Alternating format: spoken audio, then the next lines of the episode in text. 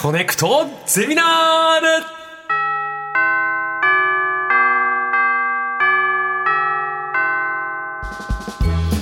毎週さまざまなジャンルの講師が登場しあなたの知りたいという知識欲にコネクトする学校、コネクトゼミナール略して「コゼミ」45時間目の授業はチョコレート学です、はい。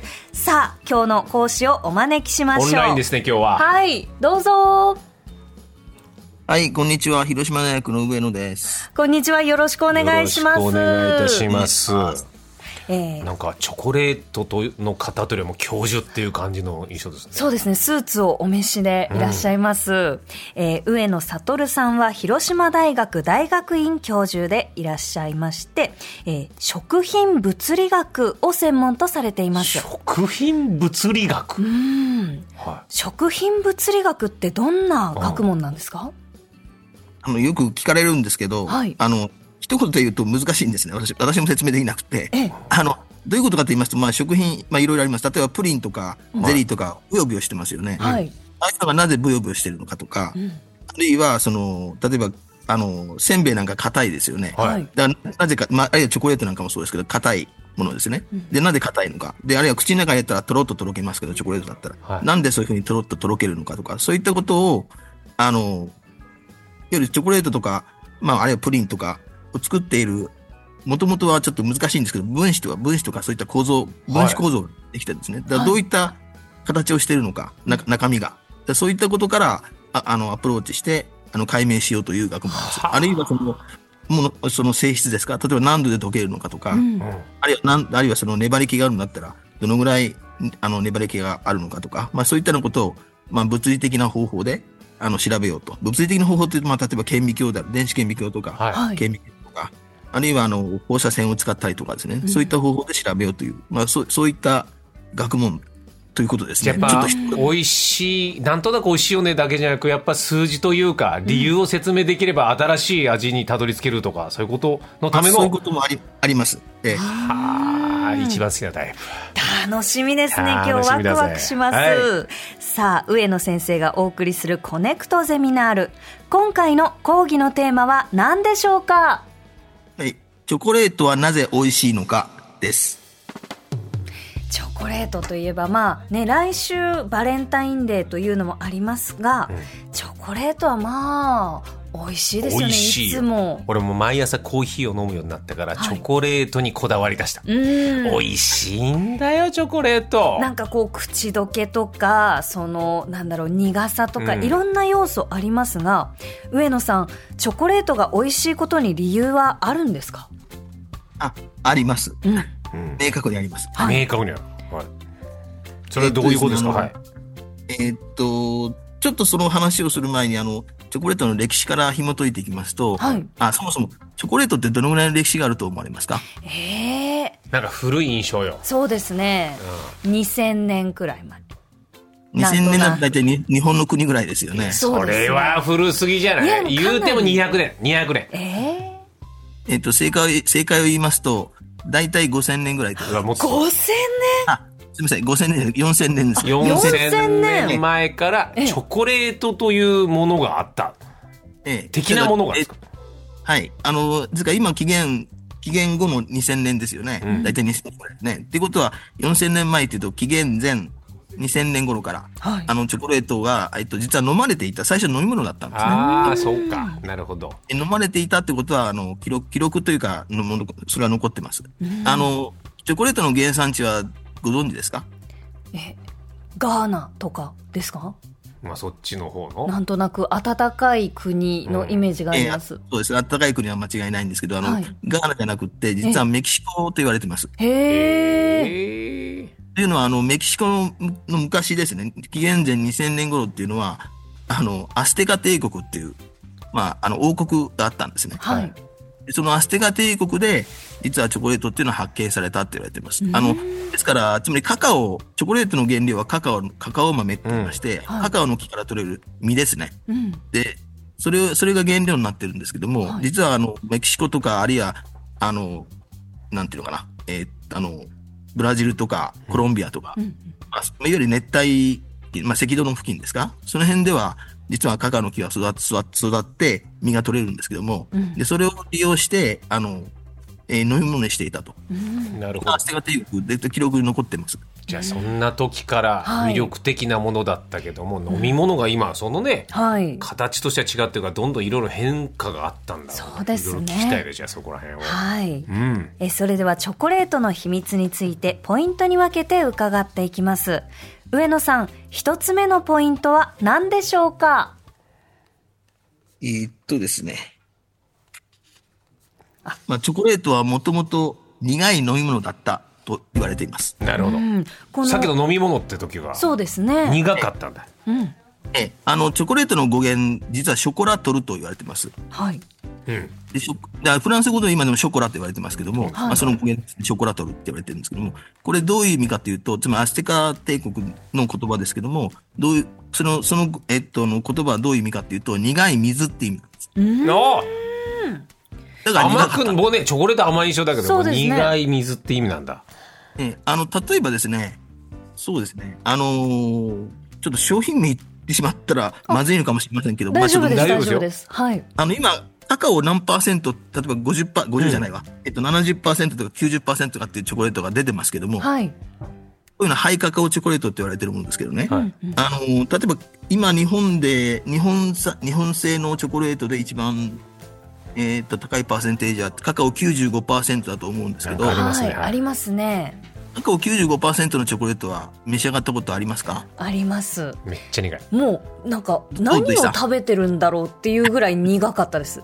このチョコレートって自分がが試されてるからですよね、ええ。俺はこれを美味しいと言える人間になりたいと思うけど ダメだと思ってん。ミルクチョコレートってなっちゃう。なります最終的に。ねでも苦いってことはあんまり飲みたいと思わないはずなのに、うん。それが飲まれてたってことですもんね。ええカカオなんで95%のチョコレートにに代表されるように、あの、今苦いとおっしゃってましたけど、はい。じゃああれが本体本来のチョコレートの味なんです。ああそういうことか。でもこう苦いうん。どうぞ、どうぞどうぞ。あすみません。苦いものっていうと、その食べにくいとか、あるいはこうまずいとかっていうイメージもありまそすが。れ好んで飲まない？よそんなのは、ねえどうしてこうアステカでは飲まれていたんですか？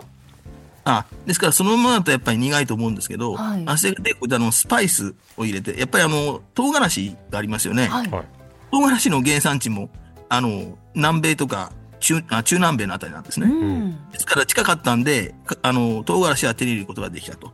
ですからその唐辛子をスパイスと使っ使って、として使って、あの、要するに、えーっと、その、まあ、カカオのドリンクを作っ、ドリンクっていうか、あの、カカオの、まあ、粉状にして、それを水とか入れて、まあ、溶けないんですけど、まあ、まあ、まあ、混ぜて。う、んで、さらにトウモロコシの粉を混ぜて。う、ん。でそれにさらにスパイスを加えて、辛くして飲んでたんです。へえ。じゃあ苦くて辛いものがチョコレートの始まりなんですね。あ、そういう、そういうことですね。で、なんでそれが飲まれたかって言ったら、うん今でいう栄養ドリンクですね。あの、なるほど。それを飲んだらすごく元気が出ると。うん。で、あの、実際記録ではですね、例えばその、アステカ帝国の王様は、1日に50杯、そのチョコレートドリンクを飲んでいたという記録が残ってますから、はい。よくやっぱりかなり栄養の、栄養、栄養、まあ、需要のあるものっていうか、そういったものだったんですね。それで飲まれていたというふうに考え今はね糖分補給して元気みたいなけどそうじゃなく、ねえ。カカオにそういう元気な成分が、ということ。ええそうです。はいはい。ということで、えー次のポイントはチョコレートを甘くしたのはスペイン人ということですがそうだ。上野先生。ようやく甘くなった。はい。ついにチョコレートが甘くなったんですね。ええ、あのーまあ先ほどのチョコレートの歴史の続きなんですけども、はい。あの、チョコレートはだ、ですから、先ほど申し上げた通り、あの、アステカ帝国がげ、まあ、で、あの、発見されて飲まれるようになったということなんですけども、そうすると、これアメリカ、アメリカ、要す要するに、えっ、と、まあ、北米のミメキシコだから南の方ですよね。アメリカの南の方ですから。えっ、と、だからそのあたりに広がってただ、広がっていたんですけども、そこにあの、いわゆる大航海時代っていうのがありましたね。14世紀、まあ、1400年代ですか？はいあの、えーっと、でコロンブスがアメリカ大陸を発見したりとか、あるいはバスコ・ダ・ガマって人が、まあ、これはポルトポルトガルの人で、これは南、あの、海を渡ったいろんな人が海に渡って、えーあの、アフリカ大陸をずっと下って、そこからインドを発見したりとかですね、そういうインド航路を発見したりとか、まあそういう時代だったんですけども、はいそれによってアメリカという国、あ、国じゃないです。あの、大陸が発見されて、うんで、あの、アメリカ大陸に行くようになったんですね。そうすると、あの、いろいろいっぱい宝物がいっぱいあると。例えば銀とか、いはそのゴムの木とか、まあ、ゴムっていうのはあの、材料ですね。うんで、その中の一つに、えっ、と、チョコレートってもあると。はいはい。で、あのーまあ、チョコレート実際飲まれてたんで、で、ススペイン人がその、えっ、と、南米とか中米に行った時に、その、彼らはチョコレートを飲んでるというんで、そのチョコレートの文化もスペインに伝え、あの、あの、広まっていったということにななります。うんで、さすがに苦いから、甘いの多増でってなったってことですか、スペイン。えっ、とですね、最初はそれで、いや、しばらくは、やっぱり苦いまま、だからそれに、あの、スパイスを入れて飲んでたと思うんですけども、うんあの、い一方で、実はあの、砂糖っていうものがヨーロッパに入ってきたんですね。うん。うそれはヨーロで、げさ砂糖の原産地はまだ特定はされてないと思うんですけども、大体、あの、いわゆる東南アジアのあたりだと言われても、つまりあの原料は砂糖きびですから。はい。となると、その、スペインに渡ったのは大航海時代だとすると、うん。結果甘くなったチョコレートを食べられるようになったらいつぐらいからなんですか？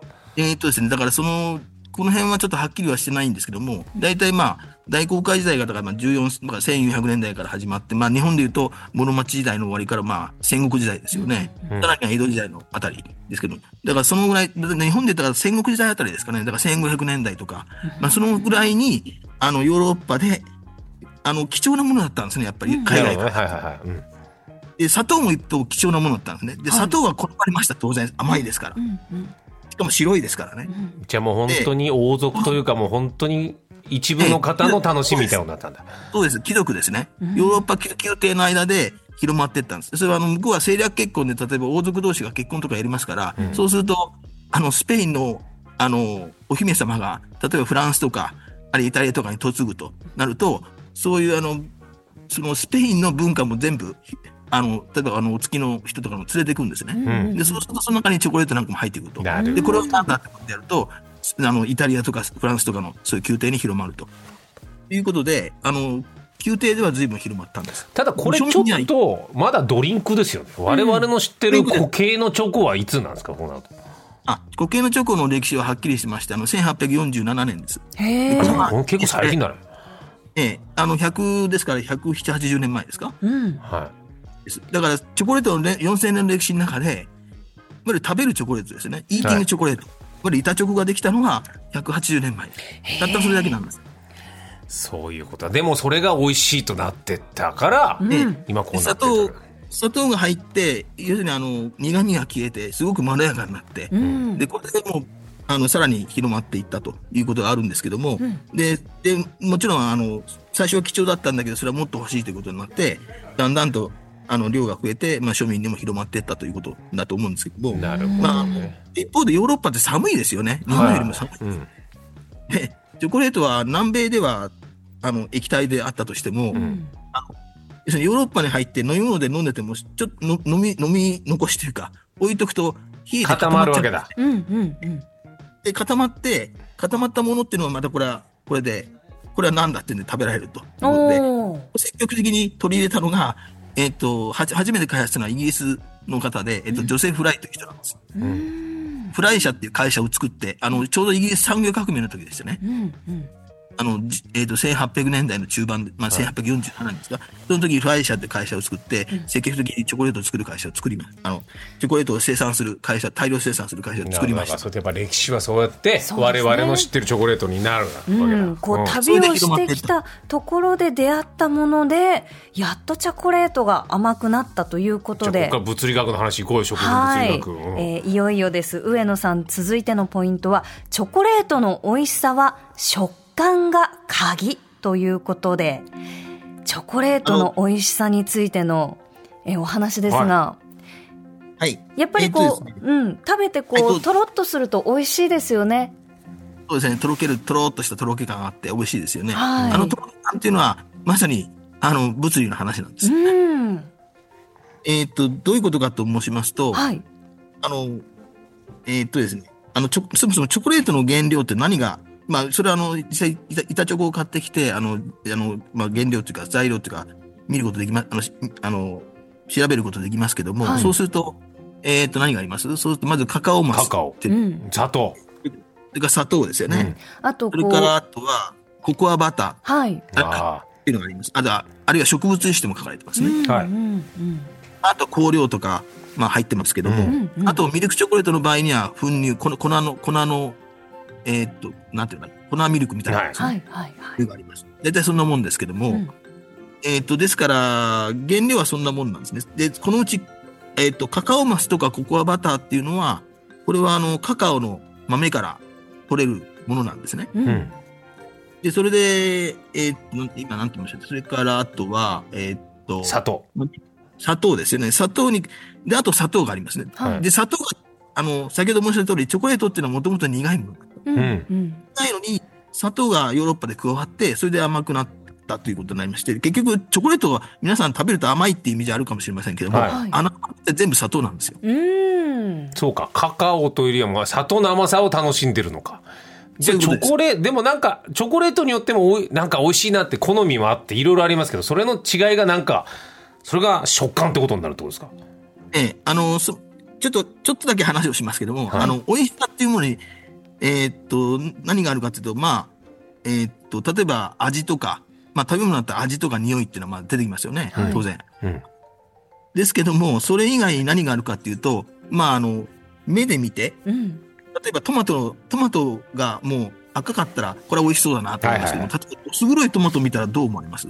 どす黒いトマトは食べたいです。それはまあちょっと食べたいとも思わないしたなんか美味していんじゃないかな。うん。美味しく食べれない気がするその時点で。そうそうですよね。はい。もうだから、見た目でそれは判断できますよ。だから、み見て楽しむ。あるいは京都の料理なんかはすごく綺麗ですけども、あれを、あれは見て楽しむってイメージです。だから、はいはい見ることも大事なんですね。うん。それから一方で、あの、日本独特かもしれませんけど、あの、ラーメンとかそばをすすって食べますよね。はい。はい。あの、すすって食べる音を聞くと、なんなんか美味しそうだなというふうにしちゃう。思いうんあれ日本独特、ヨーロッパだと逆に音を立てて食べちゃいけませんって今教育されてますから、うん。はい。まあ、あの、大変なんですけども、うん。あの、ですから、触聴覚ですね、みあの、要するに、音も大事。うん。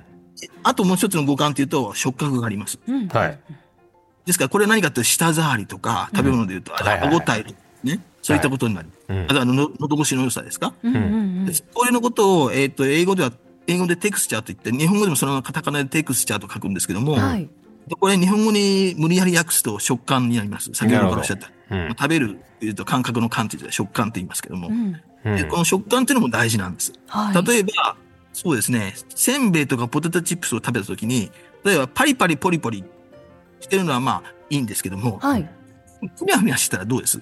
そうですね。ちょっとなんか気になるなというかやっぱポテトチップスだったりするとパリパリしてる方が美味しいですよね、だってしけってるポテトチップス美味しいと思えないけど、うん。味は一緒っちゃ一緒ですもんね。ってことはやっぱ食感大事だったんですね。そうです、はい。味は一緒なんだけど、結局あれはパリパリポリポリしてないと美味しくないっていうのは、あれ食感なんですね、まさに。はいはいはい、うん、となるとそのチョコは食感なわけだ。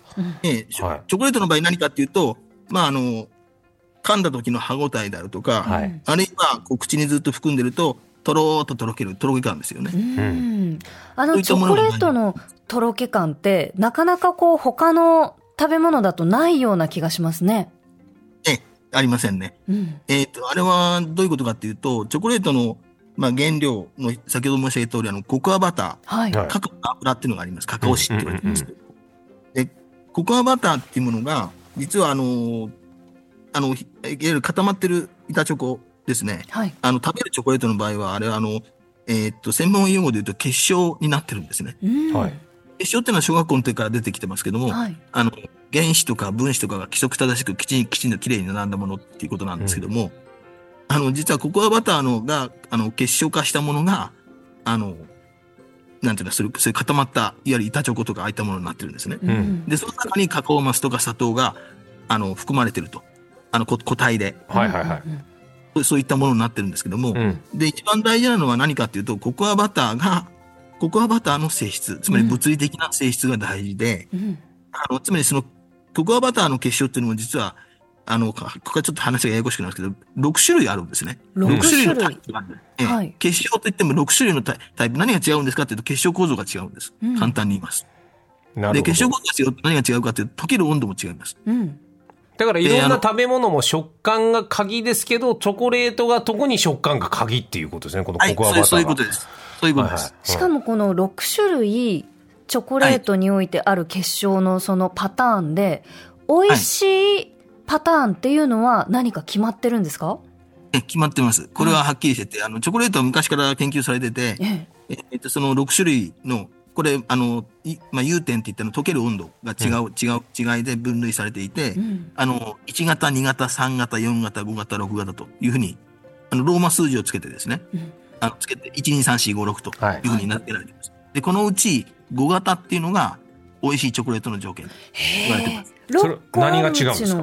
はい。5は何なんですか？どういう特徴なんですか？えっと、はい。あのーまず溶ける温度、融点が33度から34度ぐらいなんです。うーん。でこれははい絶妙な温度なんです、実は。はい。うん。どうしてかっていうと、で、その次、あのー、5よりも数字の6型はい6って6型っていうのが一番、あのー一番数字が大きいで、何が、何が違うかっていうと、そのさっき言った溶ける温度が36度ぐらいなんですね。うん。融点の、うん温度によってあ型が変わるということで、ええ5がちょうどってことだ。はい。で、じゃあその33度と36度、なんで3度ぐらいしか違う話じゃないかと思うかもしれません。この3度の違いっていうのはぜもうぜ絶対的というか、決定的なんです。何かっていうと、うん。あの、我々の体温、はい。体温何度ぐらいでしょう？35 6度、度。6度。うん6度から7度。ですね。そうですよね。30、まあ中には低い人は35 5度ぐらいかなませんけども、その温度で、っていうことは口の中の温度もやっぱりそのぐらいの温度なんですね。体温と同じなんで。はい。うんあ私も測ったことありますけど、大体同じでした。うんですね。口の中にチョコレートを入れたときに、板チョコを。5型だったら、融点33度なんです。溶けるんですかちょうど溶けますね。溶けるねうん。でも、じゃあ6型だったらどうでしょう ?36 度。ちょっと融点に温度が足りないですね。うんだからちょっととろけずに、ただ硬いチョコを噛むだけの可能性ありますね。がうんええだから、まあ、あの、多少は溶けるんですけども、なんかいつまでも口の中に残ってるなっていうか、うんそういう条件なんです。うん。なんかこう、ボソボソ。ええボソボソします。で、チョコレート、あの、5型のチョコレートだと、とろーっととろけるんですね。うーんだから美味しいとされてるのは5型のチョコレートということがはい物理学的にはそうなったとええ、ええ、そういうことです。あとは、あの、もう一つ言えるのは、あの、まあ、専門用語で、えーっとですね、えー、固体子顔料、固体、あ固体子指数と言われているものがありまして、個体何か指数。えーはい英語で言うとソリッドファットコンテントって言うんですけども、略して SFC と呼んでますけども、はい何かっていうと、あの、あの、温度によってどのぐらい、要するに、あの、結晶、結晶っていうか、つまり固体がどれぐらい残ってますかとうん。いううんことを、あの、表す指標があるんですね。で、はいグラフにプロットするんです。そうすると、あの、例えばバターみたいなものはう、んもう一直線にダラダラダラーっと溶けるんですね。温度が上がると当然溶けます。で、大体35度とか40度ぐらいでもう全部溶けちゃって、はい。えっ、と、えっ、と、SFC だったらゼロになって、ゼロっていうのは液体ってことです。うん液体になっちゃった。はい溶けちゃった。で、チョコレートの場合は、25度ぐらいまではず、えっ、と、80%ぐらい、ずーっと維持してる。つまりどういうことかというと、8割ぐらいはずっと固体を維持してるんです。はい。うん。ところが25度を超え出すと、急激に下がり出す。特に30度を超えるともうストーンと落ちるんです。うん。急激なカーブなんですね。あの、つまり途中まではずーっとまっまっまっすぐっていうか、まあ、あの、ずっと8割、80%ぐらい維持してて、はい。で25度から30度ぐらいを過ぎると、もうストンと、ほぼゼもうゼロに近づきます。うんその急激な傾きっていうか、落ちるのが、口の中に入れたら、急激にとろーっととろけるとろけ感、つながってると言われてます。要はそのカーブが大事で、ゆっくり溶けちゃうと手の上で溶けちゃうとちょっともったいないですもんね。ベトベトしちゃうし。口の中でようやく溶けるっていうのがはい、チョコレートの美味しさの。はい、秘訣だとです。ね、それであと、さっきの、えっと5と6は話しましたが、1、2、3、4っていうのは融点がもっと低くて、ええ溶ける温度が低くて、うんそうすると、例えば2型なんていうのは、だいたい20度ぐらいですから、ってことは、あのコアバターの中でもさらにその5型をチョイスしてるのが美味しいチョコレートとされてるっていう。はい、そういうことです。角度の話でしたね。ということで、はい。はい。もういもう一個だけいいですか？はい、お願いします。あの、じゃあ5型に結晶化させればいいっていう話になるんですけど、はい。これ難しいんですよ、すごく。うん。あの、よく、今バレンタイン近いですから、うん例えば中学生とか高高校生が、例えばチョコレート買ってきて、それを溶かして、うんカード型の型に入れて、型固めてね、はい。例えばそれでプレゼントしようなんて考えてる、考えるとすると、大抵失敗するんです。うん。え、どうしてですか？美味しいチョコレートができないんですよ。つまり5型っていうのができないんです。5型の結晶を作るのはその市販のチョコレートを1回溶かして再結晶化させるとそれ時は5型難しいってことか再現が難しいってことなんですね。ええそれだけではできないんです。うーん作り方があるんですよ。いこの作り方、はいでだだどうやって作ったらいいんだっていうので、あの、実はこれ、理屈よりも先に、こうやったらできるぞっていうのが先に生まれまして、うんうんその方のことを、あの、つまりお温度変化のことで、あの、テンパリングと呼んでます。うんうんうんはいはいうんじゃあそれを我々が手作りで作るのは一応可能ってことですか？あ、可能です。それは。そのやり方を今後じゃあ知りたいですねこの先はそうですはいね。ということで、えー今回のお話まだまだ詳しく知りたい方は集英写真書から出ております上野さんのご著書「チョコレートはなぜ美味しいのか」をぜひご覧ください。私もこれ読んだんですけど本当面白い本でした。先生まだ1割しか聞いてなくてすいませんね。あの今後また第2弾第3弾よろしくお願いします。よろしくお願いします、はいどうもありがとうございました。広島大学の上野悟さんありがとうございました